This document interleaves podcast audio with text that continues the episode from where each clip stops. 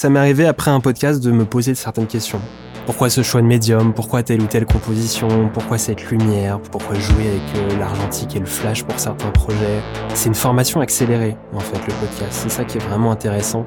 Et après, moi, j'ai mon approche singulière de la photographie qui va évoluer aussi, mais qui sera pas, qui sera pas forcément toujours en lien avec, euh, grâce ou à cause euh, des invités que j'ai eus.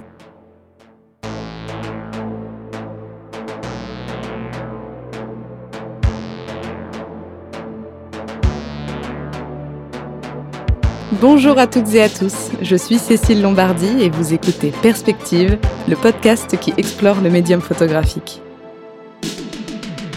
Qu'elle soit plasticienne, documentaire, de mode, de paysage ou encore de portrait, la photographie en dit long sur nos sociétés contemporaines et la façon dont nous les représentons. Tous les mois, je vous propose de partir à la rencontre de celles et ceux qui se consacrent au médium et de découvrir leurs interprétations esthétiques et sémantiques de l'art photographique.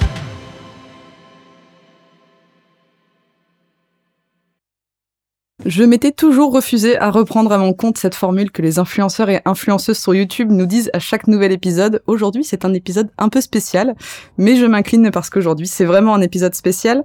Si vous êtes de grands amateurs de photographie, comme c'est probablement le cas, vous n'avez pas pu passer à côté d'Alyosha Boy, réalisateur du podcast Vision, également consacré à la photographie. Vision part d'un défi dont je connais les difficultés, parler d'un monde visuel dans un format audio.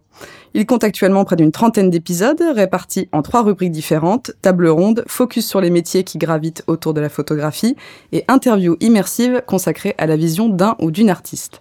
Lui-même photographe professionnel, Alyosha est un autodidacte qui a commencé la photographie en 2016. Âgé de 29 ans, ce franco-canado-italien est fasciné par les paysages urbains et les scénettes quotidiennes qui s'y déroulent. Par une approche documentaire, il photographie au gré de ses déambulations les mutations de nos villes, de Paris à Shanghai en passant par La Havane. Bonjour Alyosha. Bonjour Cécile.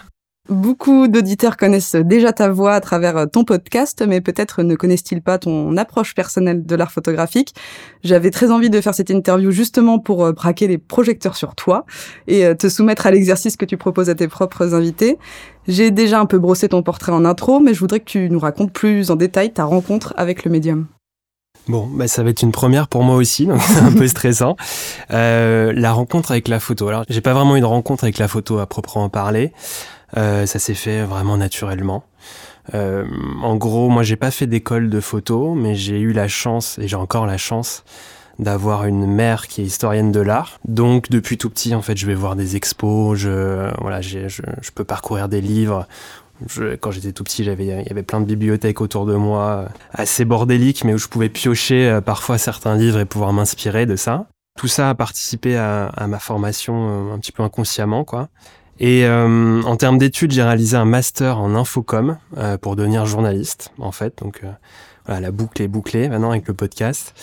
Euh, et j'ai commencé euh, effectivement en 2016 une activité en parallèle de, de photographe. Euh, et voilà, je suis depuis quelques années dans ce monde, dans ce monde de l'image. J'avais fait en fait pendant mes études, pendant mes études, j'avais fait une alternance en gros pour pour un centre de formation photo. Et j'avais déjà commencé des entretiens, donc il y en avait deux qui m'ont marqué. C'était avec Juan Foncuberta et Eric Rondepierre, donc qui sont des grands artistes. Et euh, voilà, c'était le début un petit peu de mon intérêt euh, pour la culture photo. Donc aujourd'hui, tu travailles sur commande. Est-ce que tu peux nous en dire un peu plus sur euh, ton activité, les marques pour lesquelles tu travailles? Euh, Alors mon activité photo, euh, en tant que photographe, elle est, elle est en développement, on va dire. C'est une activité qui est assez protéiforme dans le sens où je vais... Mon, mon, mon, attrait principal, c'est la photo documentaire et la photo de rue, qui sont des projets vraiment sur le long terme.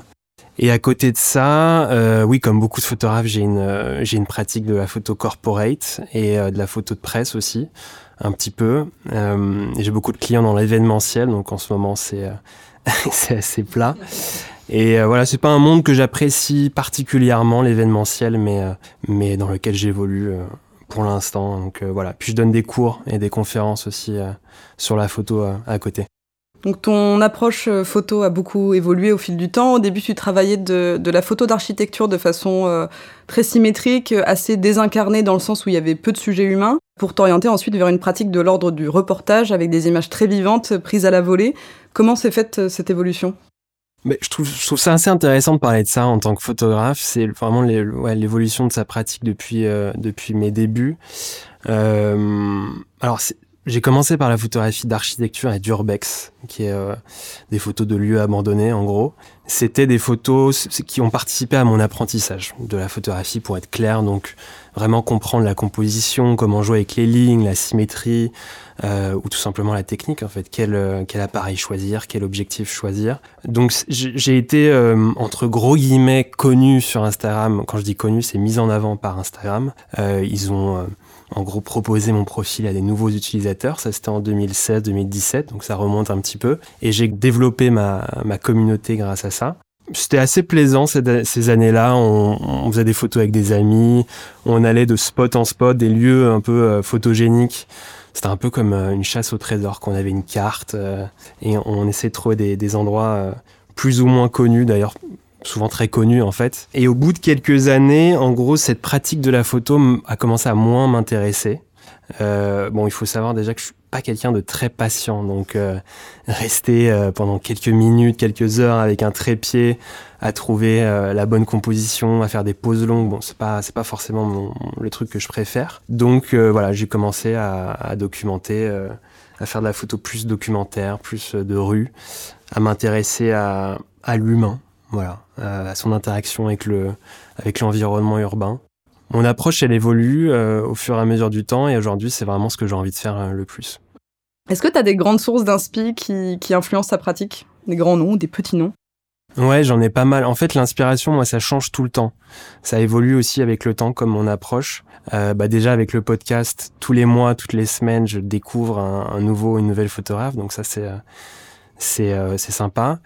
Après, j'ai commencé la photographie en étant inspiré par des grands coloristes, euh, Eggleston, Alex Webb, Harry Gruyère, voilà ce, ce type de photographe-là qui m'inspire encore aujourd'hui. Et là, récemment, j'ai découvert une photographie un peu plus brute, donc euh, soit avec le flash.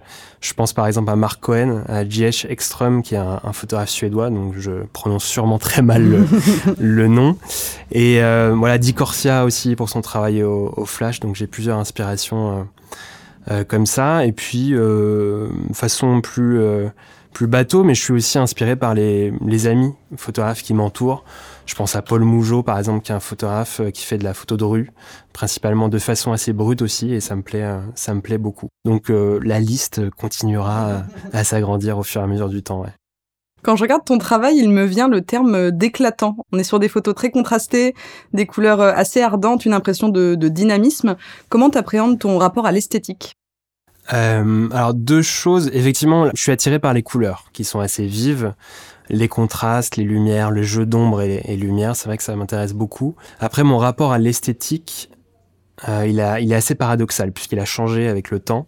Avant, voilà, je donnais une importance à, à cette esthétique-là, c'est-à-dire que tout était contrôlé, euh, les compositions peigne fin, voilà, je savais quel type de lumière je voulais choisir, donc je partais à Cuba ou en Inde pour ça, parce que je savais que c'était les lumières qui me plaisaient. Et, euh, et aujourd'hui, je pense que je donne moins d'importance à cette esthétique-là. Je fais juste des photos, euh, voilà, avec mon approche singulière, sans trop donner d'importance à ça.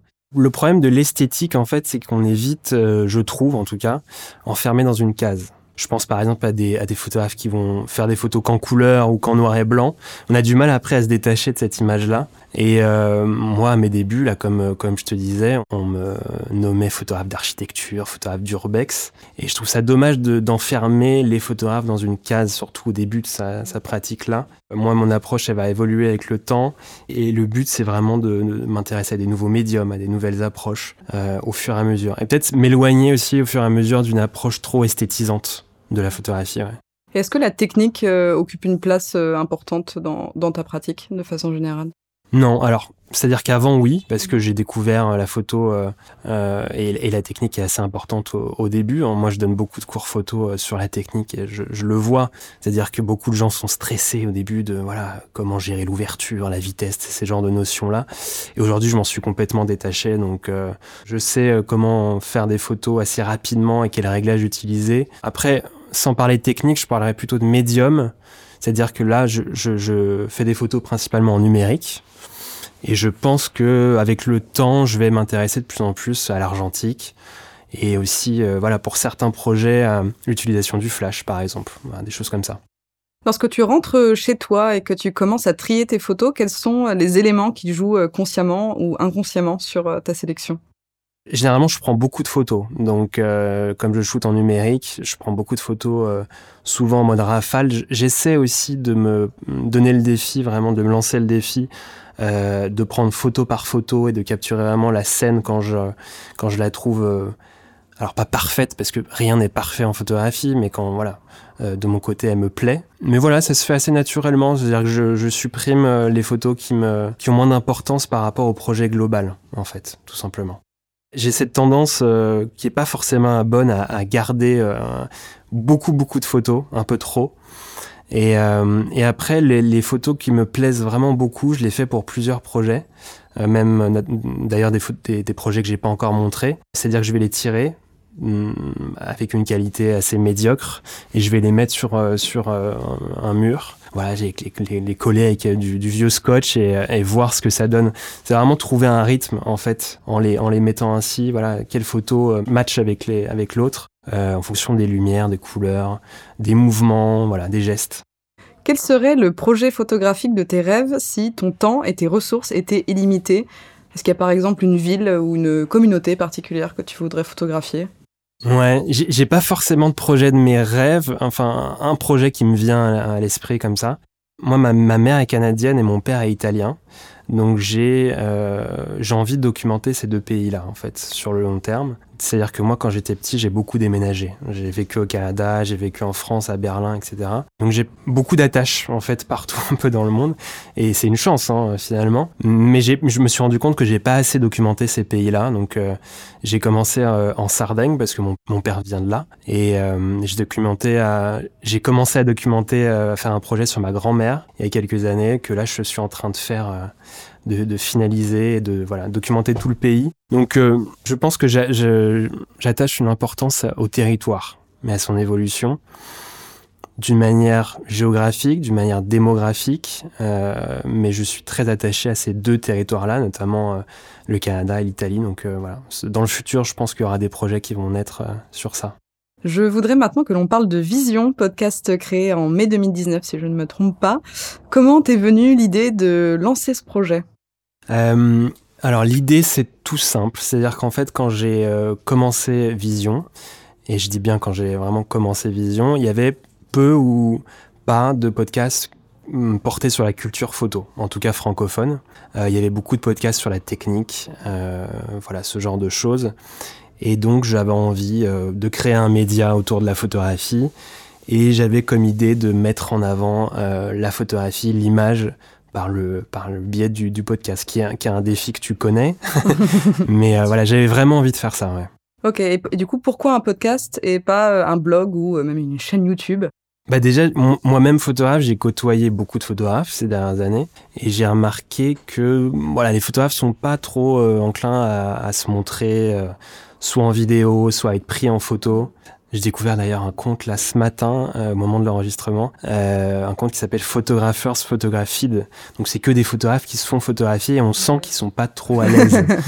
euh, donc voilà, je me suis dit format audio, on s'éloigne. Alors je parle vraiment du podcast, du vrai podcast entre guillemets, parce qu'il y a beaucoup de youtubeurs aujourd'hui qui vont faire des podcasts qui sont filmés. C'est, je pense, un, un aspect un peu commercial dans le sens où plus il y a de médiums, plus euh, il y aura de chances de voilà d'avoir une visibilité plus grande. Mais moi j'avais envie de voilà de parler de d'images. on parle à la radio de livres, on parle à la radio de de cinéma, pourquoi pas de photos quoi, tout simplement. Puis j'aime bien m'imaginer les auditeurs, les auditrices interpréter l'image euh, et puis le travail de chacun avec ce, ce, podcast là. Ok, donc c'est vrai que le podcast était vraiment un, un, choix conscient entre guillemets, c'était pas euh, une solution un peu par défaut. T'as vraiment euh, pensé au fait que les gens, par exemple, seraient plus enclins à te dire oui pour les. Moi, c'était, je l'ai pas trop pensé comme ça au début. C'était un peu euh, comme euh, une sorte d'entre-deux, un peu confortable entre le blog écrit et la chaîne YouTube.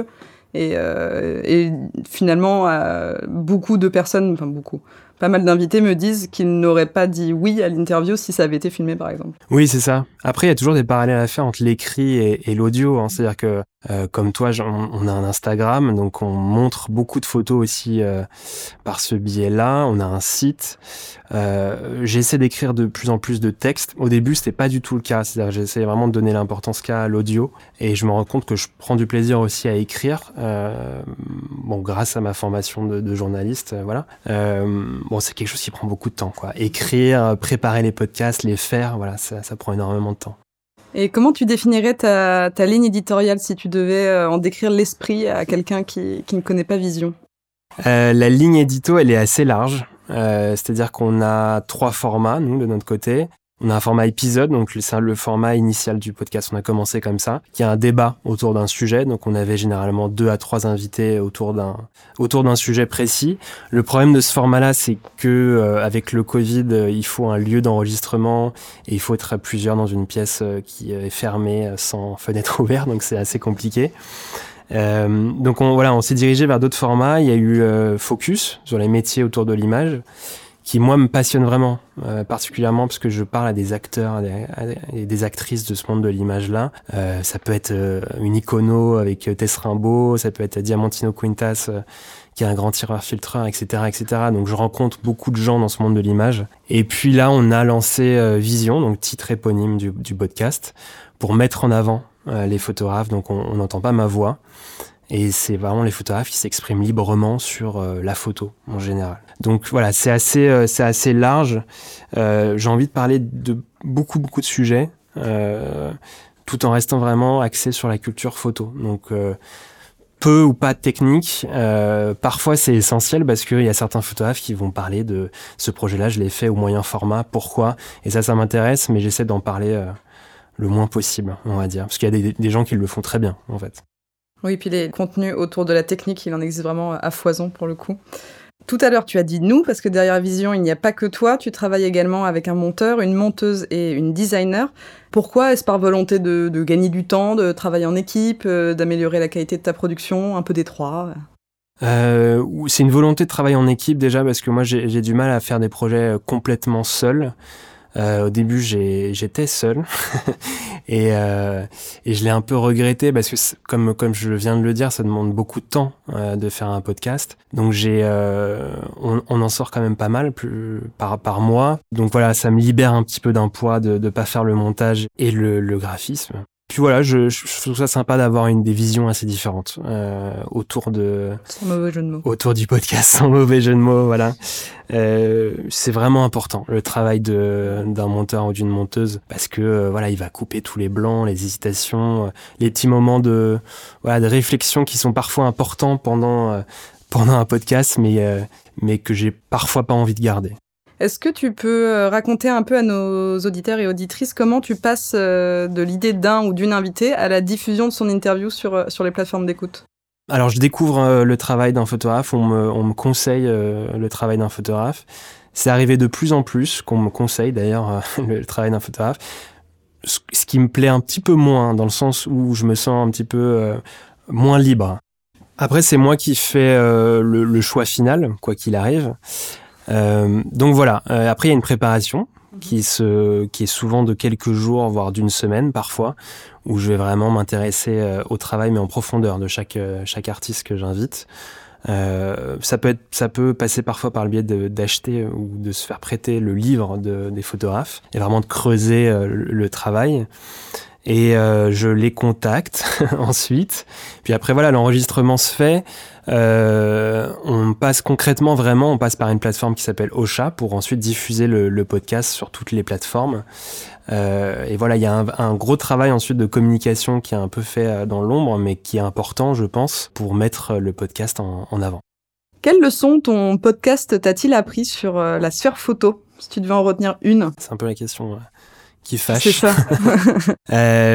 alors, une des leçons que je tire de Vision, en côtoyant justement ces acteurs et ces, actrices de ce monde de l'image. Je vais pas me faire des amis en disant ça, euh, mais le monde de l'image, je pense qu'on, de toute façon tout le monde s'en doute, euh, c'est un monde qui est fait de relations, de courtisans, etc. Donc on voit souvent les mêmes personnes qui vont être mises en avant et qui mettent en avant. On met souvent les photographes dans une case aussi, les photographes artistes, les photographes euh, reporters, les photographes influenceurs, etc. Et moi j'ai créé Vision qui est euh, qui reste une autoproduction. Alors parfois on a des partenaires qui sont essentiels, hein, euh, mais ça reste une autoproduction et j'ai envie de m'affranchir de ce type de, de relation et j'ai envie de m'éloigner un petit peu de ces idées que je trouve voilà un peu formatées quoi. Euh, me dire que demain je vais pouvoir interviewer quelqu'un qui vient des réseaux sociaux, qui vient d'Instagram, comme quelqu'un qui a une grosse réputation dans le monde de l'art, euh, qui a beaucoup exposé. Et voilà, j'ai pas envie de classer les photographes par leur, réputation. Voilà, j'essaie de donner euh, la parole à un peu tout le monde. Alors autant il y a une très grande diversité dans dans les genres photographiques et les, métiers qui gravitent autour, autant c'est quand même un monde très très petit je pense que ce serait la leçon que, que j'en retiendrai. Et pour exemple, on peut parler de nos deux podcasts respectifs qui ont des, des invités euh, qui se croisent très régulièrement parce que c'est pas pas fait exprès, mais que c'est ouais, le monde le monde photo est quand même assez assez petit. C'est souvent les mêmes personnes qui se retrouvent euh, sur le devant de la scène entre guillemets. Ouais, mais chacun a sa sensibilité, chacun a son a son approche, donc c'est ça qui est intéressant aussi. Quelle est l'interview qui t'a le plus marqué? Alors l'interview qui m'a le plus marqué, il y en a deux, je pense, pour te, répondre honnêtement. Les deux sont assez récentes. Euh, la première, ça va être euh, Julien Mignot, qui est quand même un grand, un grand orateur. Donc il va parler de photos de manière très passionnante, très imagée. Il y a beaucoup d'anecdotes à raconter, voilà, ce genre de choses. Ça fait du bien en fait de rencontrer euh, ce genre de personnes-là. Ça motive dans sa propre dans sa propre pratique. Et puis dernièrement, hors photographie. Alors hors photographie, pas vraiment, mais j'ai interviewé Brigitte Patient, qui est une grande journaliste radio, qui a fait Regardez voir, donc une émission à la radio, une des seules, je crois, euh, sur la photographie pendant euh, près de 9 ans. Et c'était euh, super parce que déjà, elle a une voix. Elle a une voix radio qui est incroyable à écouter, même quand on fait l'enregistrement. Je l'avais contactée, elle m'avait répondu avec un message vocal euh, où je suis Brigitte Passion avec cette voix-là qui est incroyable, donc ça m'avait frappé. Et c'est quelqu'un qui est très sensible, euh, très humaine, si on peut dire ça comme ça. Donc ça fait du bien aussi. Voilà, ces deux-là. Et est-ce qu'il y aurait une personne que tu rêverais d'interviewer? Euh, Alors pour l'instant, Vision, c'est un podcast francophone, donc en France, il y a une liste très large. J'ai pas forcément de rêve en France, ce sera plutôt à l'étranger. Euh, je pense par exemple à Joël Meyerowitz, donc c'est en anglais. C'est pour l'instant pas prêt d'arriver. Toi, je sais que tu avais fait un podcast en anglais. Ah ouais. euh, avec un très bon accent, ce qui n'est pas mon cas pour l'instant. Euh, mais oui, Joël Meyerowitz, euh, j'ai vu énormément de vidéos YouTube, de, de masterclass, et lui aussi transpire une passion pour euh, la photo qui me, moi me fascine. Et voilà, il va parler de photographie, de composition, de livres photos. J'ai vraiment rarement entendu une personne aussi passionnante. Donc, ça serait un rêve, ouais, Joël Meyerowitz. Ok, donc prochaine étape peut-être euh, l'anglophonisation de Vision. Comment appréhendes-tu l'avenir de Vision? Est-ce que c'est un projet que tu te vois poursuivre euh, au cours des trois prochaines années? Alors moi j'aimerais continuer à autoproduire Vision, donc tout en faisant des partenariats, mais vraiment rester assez libre dans mes, dans mes choix. Qu'est-ce que je pourrais faire? C'est déjà collaborer avec plus de festivals photo, ça, ça j'aimerais bien. Développer les formats, développer le montage, toujours euh, cette question de développement, d'évolution. Et euh, il y a une liste infinie de photographes. Comme tu dis, le monde est petit, mais euh, mais euh, très large en même temps dans la photographie, c'est euh, assez paradoxal. Et euh, voilà, il faut continuer à faire des partenariats, se faire aider aussi par les auditeurs parce que c'est important. On n'en parle pas assez, mais économiquement parlant, c'est quand même un investissement de faire un, podcast en termes d'énergie, mais aussi en termes de moyens financiers. Et voilà, c'est passionnant, ça demande beaucoup d'énergie, j'ai envie de continuer. J'ai envie de continuer en parallèle de mon travail de photographe pendant quelques années. On verra où ça me, où ça me mène. Ouais. Lorsque je t'ai proposé cette interview, il y avait une question en particulier dont j'étais très curieuse de la réponse. Dans quelle mesure ton podcast et toutes les rencontres qu'il a engendrées ont-ils euh, influencé ta propre pratique photographique? Euh, Dans quelle mesure? Bah, ça, ça a inconsciemment aussi euh, influencé ma pratique photo. Euh, dans le sens où j'ai créé ce podcast pour rencontrer des photographes qui ont une approche complètement différente de la mienne, euh, mais aussi similaire parfois, hein, ça peut m'arriver, euh, même si je me compare absolument à aucun photographe que j'ai invité, bien sûr. Ça m'est arrivé après un podcast de me poser certaines questions. Voilà, pourquoi, euh, pourquoi ce choix de médium, pourquoi telle ou telle composition, pourquoi cette lumière, pourquoi jouer avec euh, l'argentique et le flash pour certains projets? C'est une formation accélérée, en fait, le podcast. C'est ça qui est vraiment intéressant. Et après, moi, j'ai mon approche singulière de la photographie qui va évoluer aussi, mais qui sera pas, qui sera pas forcément toujours en lien avec euh, grâce ou à cause des invités que j'ai eus. Avant cette interview, je t'ai demandé de fouiller dans tes archives pour en extraire une photo qui t'a particulièrement marqué, soit parce que tu la trouves représentative de ton travail, soit parce qu'elle porte une histoire qui te tient à cœur. Est-ce que tu peux nous en parler? Ouais, j'ai choisi l'image que je vois devant moi là. J'ai choisi l'image de Cuba, qui est tirée de mon projet que j'ai euh, récemment réintitulé Endings Can Often Be Beautiful Too. Vous voyez l'accent pas au point. Euh, c'est une photo euh, qui est prise dans un taxi assez vétuste. En fait, j'étais avec mon ami euh, Paul Mougeot, on en parlait juste avant. On était allé à, Cuba pour faire vraiment des, photos de rue, principalement. Et euh, on était allé à Corimar, qui est un petit village de pêcheurs euh, qui a beaucoup influencé Ernest Hemingway qui est magnifique. Et on n'a pas vu le temps passer, donc ouais, il était, je crois, à 19h30, 20h. Et à ce moment-là, en fait, tout le monde s'arrête, tout le monde s'arrête, les gens vont manger, etc. On trouvait absolument plus aucun taxi. Et après plusieurs, parce que euh, on est à peu près à mm, aller une heure de la vanne, voire plus à pied, donc c'était assez compliqué de revenir ensuite. On a trouvé ce, taxi qui était euh, pas trop euh, motivé pour nous ramener, mais finalement on a réussi à, le convaincre. Et, sur le retour, il y avait ce coucher de soleil qui était complètement rose et qui a une couleur complètement rose, donc ça m'a vraiment frappé. Ça se, il y avait ce contraste avec cette lumière ce violet à droite de la photo. Voilà, c'est une composition que j'aime bien. On voit la tête du chauffeur à droite. Tout se complète bien et puis ça fait euh, euh, ça fait office de fin à mon projet. C'est un peu comme un comme un postlude pour une euh, pièce musicale. Voilà, donc j'ai bien aimé finir ce projet sur cette photo et en parler. Et sinon, est-ce que tu pourrais peut-être nous parler de, de projets à venir pour l'année 2021 Est-ce qu'il y a des choses sur lesquelles tu bosses en ce moment dont tu pourrais nous parler? J'ai plusieurs projets à venir. J'ai commencé un projet, euh, alors certains je vais pas en parler parce que je suis pas sûr qu'ils vont, vont aboutir, mais j'ai commencé un projet l'été dernier sur euh, les fausses plages entre guillemets autour de Paris, dans un contexte euh, covidien, on va l'appeler comme ça, où en fait les gens n'avaient pouvaient plus voyager ou moins voyager et du coup avaient moins les moyens d'aller dans des voilà des pays chauds quoi. Et il y a ces plages-là dans, la, dans les banlieues de Paris qui m'ont beaucoup intéressé en tant que photographe parce qu'il y avait un, mélange de plein de populations, plein de cultures différentes, euh, plein de générations différentes. J'ai commencé ça là en 2020 et je vais continuer euh, l'été prochain. Pour l'instant, j'ai pas assez de contenu pour le, sortir, mais comme je le disais, c'est sur le long terme, donc ça va continuer. Puis après, la photo de rue, c'est le projet d'une vie. C'est-à-dire vraiment la photo de rue, euh, c'est comme une collection en fait. C'est-à-dire que je collectionne des moments, des, des, petits passages du temps et euh, je les montre parfois sur Instagram mais peu en fait euh, et je les montrerai sous un format j'espère de livre parce que j'en ai parlé avec une maison d'édition un moment dans le futur. Super.